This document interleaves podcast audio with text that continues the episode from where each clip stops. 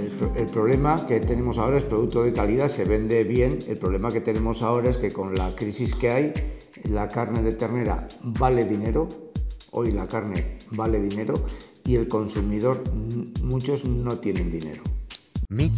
En colaboración con Fundación ANEFIF, es una plataforma enfocada en compartir conocimiento y fundamentos de la tecnología de la carne, que sea accesible para la industria cárnica. En cada episodio, platicaremos con expertos en la industria acerca del manejo ante-mortem, producción, calidad e inocuidad de la carne, entre otros. Este podcast no sería posible sin el apoyo de nuestros patrocinadores. US Meat Export Federation, Ultrasource, equipo e insumos para la industria cárnica y alimenticia. Pues estamos en Intia. Eh, Intia es una empresa pública del Gobierno de Navarra, eh, Instituto Navarro de Tecnologías e Infraestructuras Agroalimentarias. Eh, se dedica un poco, un poco en su totalidad al asesoramiento y, dar formación a todos los agricultores y ganaderos de Navarra en varios campos, en la parte de regadíos, en la parte de agrícola y en la parte ganadera, tanto en formación como en asesoramiento individualizado. Donde trabajamos aquí en Intia, trabajamos en dos patas fundamentales que componen las denominaciones, que son la parte de control y certificación. Por, legislación europea nosotros tenemos que estar acreditados por ENAC. ENAC es la entidad nacional de acreditación, como en, América son otras eh, eh, figuras acreditadoras a nivel nacional. En, en, España se llama ENAC y ENAC es el que de alguna manera nos examina cada año si lo que pone en nuestros pliegos de condiciones lo cumplimos y lo controlamos. Eso es una parte importante de, nuestro trabajo. Eh, lo más importante es la gente que trabaja eh, como, auditor y como inspector. Tienen que ser personal muy cualificado para cada uno de los pliegos de condiciones, ya sean de origen animal el producto o de origen vegetal, de origen vegetal perdón, o de, cualquier cosa. Y luego hay otra parte que es la parte promocional, que mm, nos dedicamos a decir lo que hacemos. Y para decir lo que hacemos, pues eh, tenemos que hacerlo bien. No sé, Fermín. Sí, bueno, un poco lo que es ternera de Navarra, para que os hagáis una idea, vosotros venís de un concepto de una ganadería a lo grande, aquí es a, lo pequeño. Eh, ternera de Navarra, la IGP estamos en unas 470 eh, cuadras o explotaciones y el número de vacas son 16.000, 16.500, entre 470 para que os situéis un poco donde nos movemos. ¿Eh? Luego, eh, lo que se vende no son las vacas en Navarra, sino se venden las terneras y los terneros, las crías. Las, hembras se matan con 12 meses, tiempo máximo, antes de cumplir los 13, y los machos 13 meses, que no hayan cumplido los 14. ¿eh? El sistema de producción es normalmente aquí el invierno es invierno, es duro, eh, está estabulado normalmente y las vacas se echan al prado o al monte en, primavera y se recogen pues a finales de otoño. ¿eh? Los terneros están con las vacas, como mínimo tienen que estar cuatro meses. Okay. ¿Eh? ¿Un peso? El peso no, mm, a ver, el peso no, para que cumplan no se tiene en cuenta el peso, es solo la edad. Con cuatro meses puede, pueden estar ocho, diez meses. Hay, hay alguno que está matando los terneros cuando aún están con las vacas, pero bueno, cada uno hace, depende de las condiciones que tenga. Hay gente que tiene las vacas en praos, otros echan a, puertos y otros echamos a otro tipo de montes, montes más bajos, de peores, de peores características, pero bueno, es así. Eh, normalmente el acabado de los terneros, desde que se quita la vaca, se hace con forrajes y pienso de cereales. Aquí están las hormonas prohibidas desde hace muchos años, se hace un engorde natural. ¿eh? Y luego la comercialización mm, se hace, eh, o sea, ternera Navarra tiene que, los terneros tienen que nacer, las crías eh, tienen que nacer en Navarra, engordarse en Navarra, sacrificarse en Navarra. O sea, los tres. sí, sí. Qué interesante, ¿no? tiene que ser de, aquí. ¿eh? Entonces, claro, aquí los volúmenes son pequeños. La cuadra más grande podrá tener 250 vacas madres. La más grande pero hablamos ahorita de que la calidad viene en pequeño. ¿Cuál era el dicho que nos comentó? La, esencia en frasco pequeño. eso lo, dice, eso lo dice todo, ¿no? Pero lo que me interesaría es preguntarle un poco desde el punto de vista eh, de comercialización. Sí. Eh, quiero pensar que, que tiene un buen precio en el mercado, que es un, es un precio, tiene muy poco, pero se vende bien y se vende fácil, ¿no? Porque es, es producto de calidad. El, problema que tenemos ahora es producto de calidad, se vende bien. El problema que tenemos ahora es que con la crisis que hay, la carne de ternera vale dinero. Hoy la carne vale dinero y el consumidor, muchos no tienen dinero. Entonces, ahora ya se está notando que hay problemas, eh, sí, problemas de venta por problema económico del, consumidor, porque más o menos la cesta de la compra ha subido en torno al 20%. Los sueldos no han subido. ¿eh? Entonces, eh, claro, es mucho más fácil comprar un kilo de pollo que un kilo de ternera, por el precio. No por la calidad, pero por el precio sí Yo, yo añadiría un poco, a ver, eh, creo que, como bien ha dicho Fermín, eh, Ternera de Navarra tiene muy especificado su pliego de condiciones, sabe perfectamente lo que es. Creo que llevamos casi 30 años trabajando en el tema y el mercado local, el mercado de Navarra, eh, nos conoce y nos conoce muy bien. Conoce que es una, una carne, mm, prácticamente puede conocer del ganadero que es, porque en Navarra, bueno, pues Navarra eh, no es muy grande, los pueblos los conocemos todos, entonces la trazabilidad es individual, es desde, o sea, el consumidor que compra una chuleta en la carnicería puede ir hasta el ganadero de la que, de la que ha salido esa, ese ternero, entonces, y llevamos muchos, muchos años contándole al consumidor navarro qué es la ternera navarra la ternera navarra es lo que ha dicho, Fermín, eh, son explotaciones mm, pequeñas que ceban sus propios terneros, no son cebaderos grandes. Aquí la costumbre de, cebar, es, eh, de cebar en, grandes explotaciones no existe, existe en la ribera, pero es de otra, de otra forma de producir. Eh, y está basada en una raza que es la raza pirenaica, la raza autóctona de Navarra.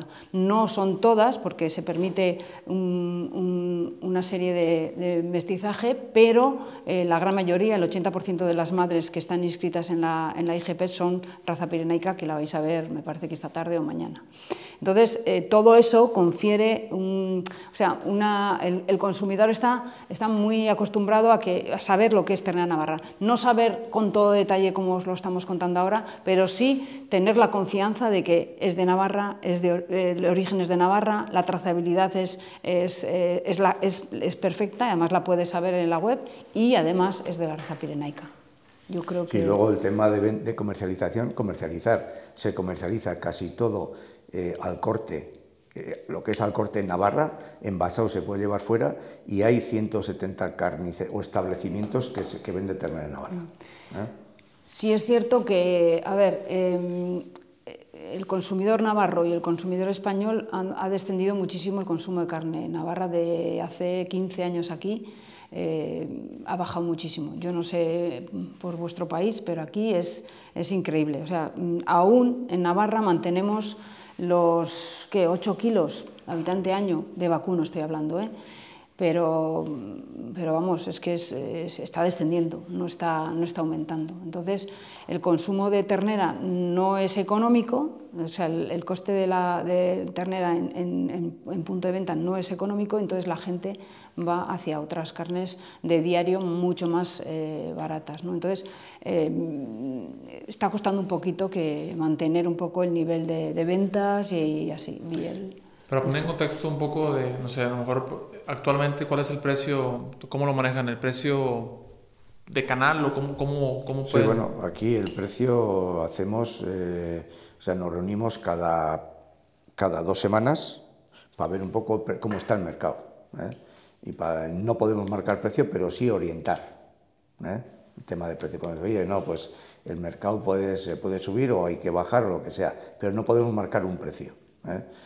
Entonces, eh, claro, nosotros tenemos un precio que ahora mismo, con la situación económica que hay de costes de producción, con todo el tema de la guerra de Ucrania y la especulación que hay, y luego ahora últimamente que China ha suspendido las exportaciones de trigo, pues el pienso, el cereal sube, sube, sube, y claro, está todo que en este momento pues estamos produciendo a pérdidas momento puntual, pero estamos produciendo pérdidas. Entonces es una situación mm, que no sé cuánto va a durar.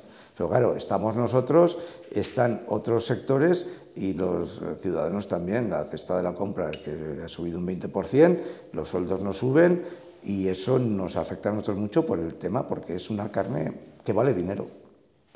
Entonces, es el, el tema que tenemos ahora.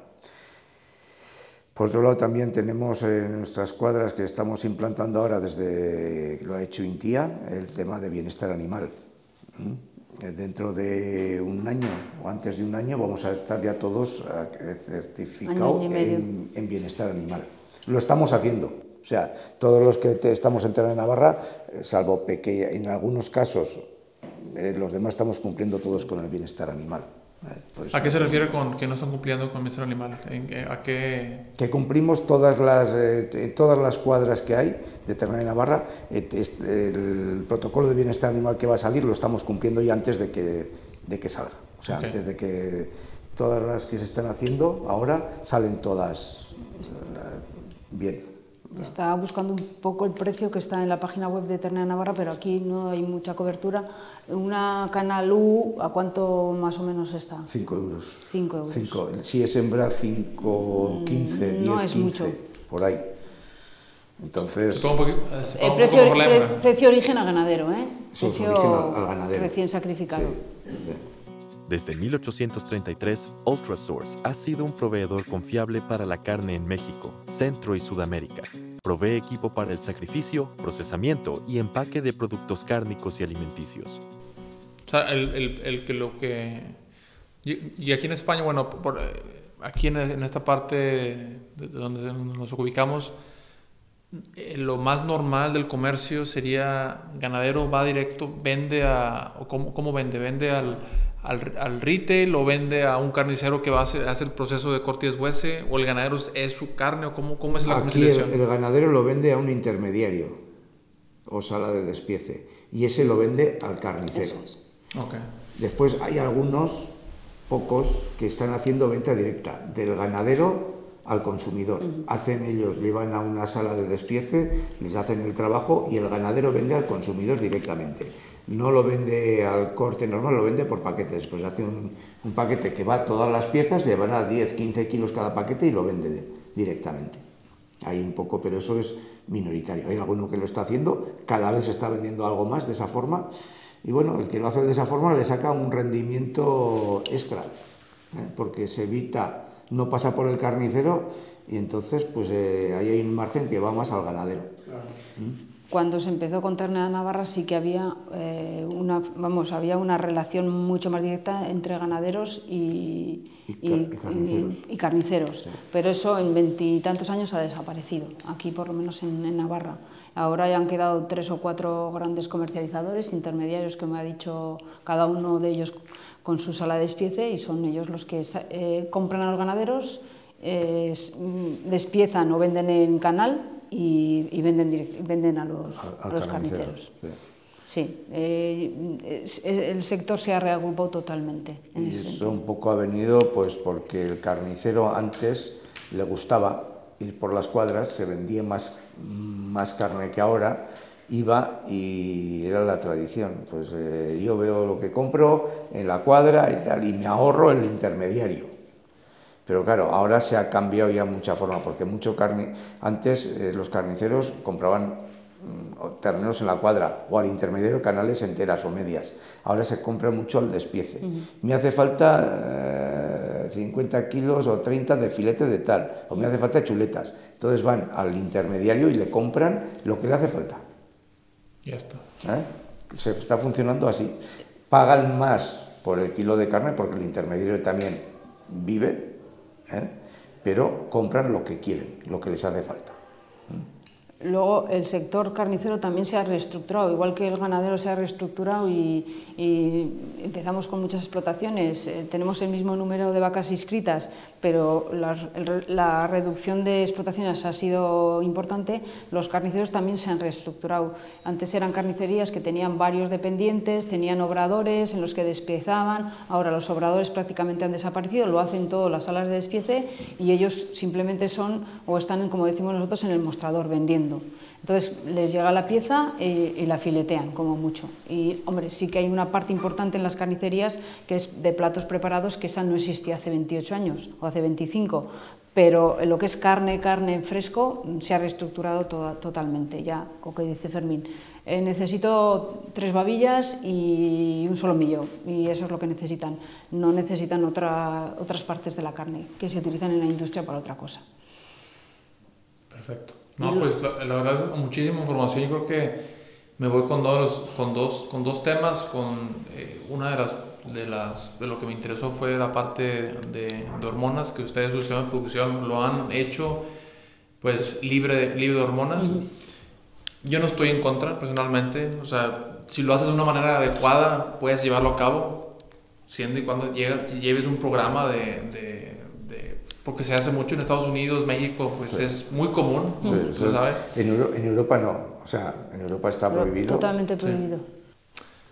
Me, ha tocado, me ha tocado platicar con, con gente, eh, bueno, de Latinoamérica, que, que, dicen, bueno, a lo mejor hablando de otros, no, pero cómo es un poco a veces la falta de información, porque me ha tocado platicar con gente que dicen, yo te pago mejor una carne que traiga hormona, o sea, de, de, de, de ellos, ¿no? Eso es a veces la, la, la, falta de información de, pues de, de, eso, ¿no? Del consumidor, primeramente, que eso es uno de lo que tratamos de hacer, platicamos con, con de esa parte, ¿no? De, de, cómo, pues hay que informar más para que darle las herramientas al consumidor, pues para que pueda hacer, tomar una decisión. Sí, yo creo que en eso tienes toda la razón, un poco lo que ha dicho Fermín del tema de bienestar animal. Ahora aquí eh, en Europa está muy de moda el tema de cuidar su bienestar animal. Y bueno, yo voy a decir una cosa que igual choca, pero ¿cuándo un ganadero no ha cuidado sus animales? Vamos a ver, eh, lo, lo, han hecho siempre perfectamente. ¿Qué ocurre? Que ahora queremos contárselo al consumidor, pero o sea, ellos lo han hecho bien siempre. ¿Quién no ha querido darles de comer ¿Quién no ha querido que estén sanos? ¿Quién no ha querido eh, ponerles las infraestructuras adecuadas? Siempre, y, siempre y, desde, y desde que existe el ganadero. ¿Qué ocurre? Que ahora se lo tenemos que contar al consumidor y es como si fuera una cosa nueva. No lo es. Podemos poner un sellito, un nuevo sello, lo que quieras, pero vamos, ellos lo han hecho siempre bien. Yo eso es lo que defiendo. Ahora pondremos el sellito, pero, mm, y de hecho Intia eh, vamos a certificar en bienestar animal, y, pero hemos tenido que adaptar muy poco lo, lo, que, la auditoría que hacíamos para, para, la IGP. O sea, hemos adaptado un, un, poquito más, lo hemos ordenado más, pero realmente ellos dan de comer perfectamente, mantienen sanos sus animales y de hecho, bueno, pues eh, la tradición ganadera que hay en Navarra es muy importante y de vacuno de carne con la raza que tenemos mm, años, años, ya os contará Pachi esta tarde, pero, o sea, mm, eh, en eso estamos un poco, pues, pues eh, queremos dar al consumidor eh, la información, yo creo que tenemos que empezar a, aprender a cómo decirle al consumidor las cosas, porque yo creo que las cosas las hacemos. Y, bien. y bien. hechas. Es que, no sé, no tiene nada que ver, tú a cualquier, vosotros a cualquier cuadra que vayáis aquí, de, de vacuno de carne, de la IGP son cuadras que normalmente están abiertas, a los terneros les da el aire, les da el sol, están con tejado, ¿eh? Son, aquí no puedes tener una cuadra sin tejado, son cuadras con Pero tejado. perfectamente eh, alimentados. Sí, tienen ventilación, espacio suficiente, tienen de todo. En cambio, vas a otro tipo de producciones por ahí, que son, por ejemplo, el aviar, el conícola, todo esto, son sitios cerrados eh, que no les dan nunca el sol el aire que entra es por ventiladores, que para meter el y para sacar el, eh, si hay temperatura, o sea, no tiene nada que ver. tiene nada que ver un tipo de producción y otro tipo de producción. ¿Qué pasa? Pues que la producción intensiva eh, es más barata que la extensiva. Mm. Producir este extensivo cuesta más. Mm. Entonces, luego también está otra, otra labor que la gente tiene que, que valorar, que no es el, en la carne, sino lo que, lo que hacemos los ganaderos de, de vacuno de carne que andamos en extensivo, que es un poco mantenimiento del monte, del paisaje, del medio ambiente. Que si tendríamos todo estabulado, los montes serían todo montes, los pueblos ya no habría pueblos, serían montes, sería todo así. sea, hay otra, otra labor que es la que estamos haciendo, que no se valora a la hora de comer, sino a la hora de ver y de disfrutar. Eso también. Platicamos de otro tema, ¿no? Pero yo creo que estamos, estamos ya culminando, pero volviendo al tema, ¿no? Que a veces cuando, cuando, cuando vemos los números, ¿no? Que para producir un kilo de carne se necesitan no sé cuántos galones de, de agua, o sea, lo que, todo lo que dice, ¿no? Y luego te pones a ver, bueno, los productos análogos o los, los plant-based, eh, pues te pones a ver los ingredientes que tienen y que no nada más es soya, no nada más es frijol, no nada más, o sea, vienen con 20, 25 ingredientes más. ¿Y cuánta agua necesitaron esos 25 ingredientes? O sea, no te lo ponen. O sea, porque no nada más es soya, vienen muchos y muchos más. Platicamos ahorita con la doctora María José de eso, ¿no? Y yo creo que, que pues, hay que seguir informando. Sí. Es, la, es, esto. Aquí hay una noticia que suele salir que para producir un kilo de carne creo que son 15.000 litros de agua. Sí, 12.000, 15.000. Pero, es que hay, hay, hay, un error en ese cálculo, que hay el agua, que dicen el, agua azul. El agua azul es el agua de lluvia.